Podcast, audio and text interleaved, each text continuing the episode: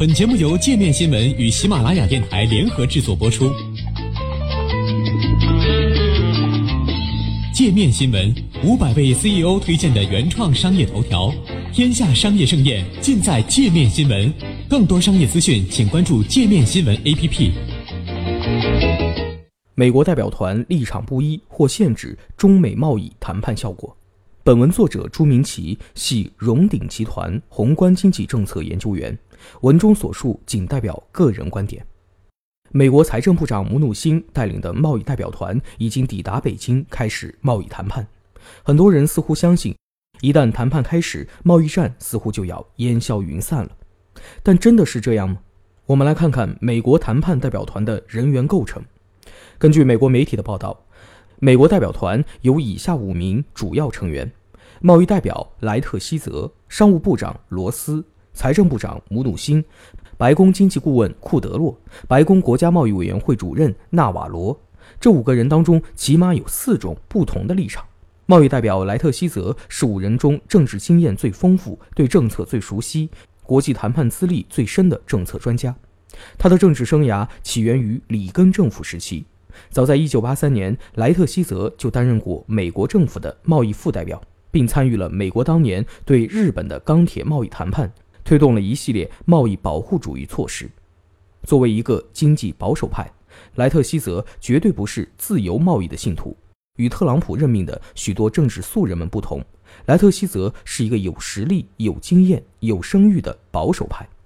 特朗普对他的政治任命在参议院获得了八十二票支持、十四票反对的结果，这在本届美国内阁中属于非常少数的没有争议的人事任命。财政部长姆努辛只获得了五十二票支持，商务部长罗斯也只有七十二票。莱特希泽对华经济政策非常强硬，许多主张虽然有争议，但在逻辑上往往是自治的，也有不错的理论水平。因此，莱特希泽在美国朝野政商各界有不小的支持度。商务部长罗斯在中美贸易问题上立场和莱特希泽比较接近，都属于贸易鹰派。但是在共同的大方向下，罗斯更为执着货物贸易赤字这样的传统经济问题。他的商业经历有很大一部分与制造业和钢铁业投资有关。而在莱特希泽看来，中美经济摩擦中的新经济问题、知识产权、技术转让、经济发展模式才是博弈的主战场。罗斯领导的商务部推动了“二三二”调查钢铁和铝，而莱特希泽领导的贸易代表办公室则主要推动了“三零幺”调查知识产权和技术转让问题。不要小看这一区别。中美此轮谈判究竟是否能够产生立竿见影的效果，很大程度上取决于双方对谈判的范畴是否能够达成一致。财政部长姆努辛则是美国代表团中对华政策弹性最大的。一方面，姆努辛能够以政治素人的身份进入政府，担任财长这一要职，完全有赖于特朗普对他的信任，因此他不可能完全和总统唱反调。但另外一方面，姆努辛在政治上没有什么意识形态的设定，相对务实和灵活。尽管美国政界主张对中国汇率政策施压的声音一直没有停歇过，特朗普本人在竞选中也无数次指责中国操纵汇率，但姆努辛领导下的美国财政部在迄今为止所有外汇政策报告中，2017年4月、10月以及2018年的4月都没有将中国列为汇率操纵国。姆努辛此前长期供职的高盛银行一直深度参与中国金融市场的改革开放。姆努辛本人也是贸易口水战爆发之后第一时间和中国开展沟通的高级官员，因此他在美国代表团中是一个相对温和的角色。白宫经济顾问库德洛则面临矛盾的任务，他是自由贸易的支持者，但是首要职责是维护总统。作为正式上任还不到一个月的白宫新人。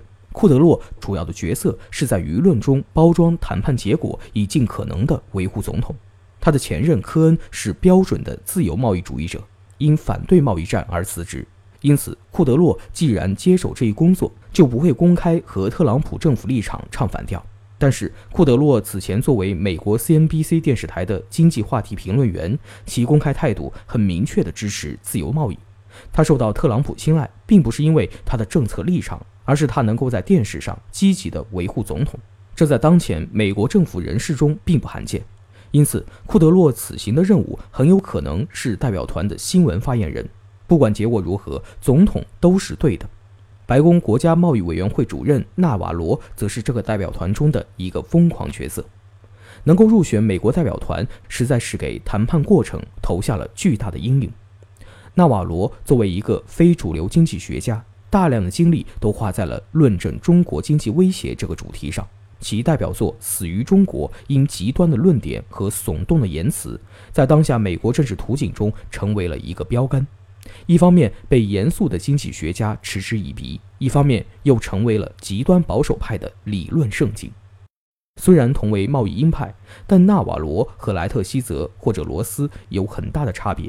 后两位多少算是讲道理的保守派，而纳瓦罗基本上是自由保守这个两分法之外自成一体的非主流，很难保证不在关键时刻成为搅局者。总体来看，五个人中，莱特希泽和罗斯强硬，姆努辛温和，库德洛纠结，而纳瓦罗则让人摸不着头脑。这样的组合会对中美谈判产生哪些效果呢？让我们拭目以待。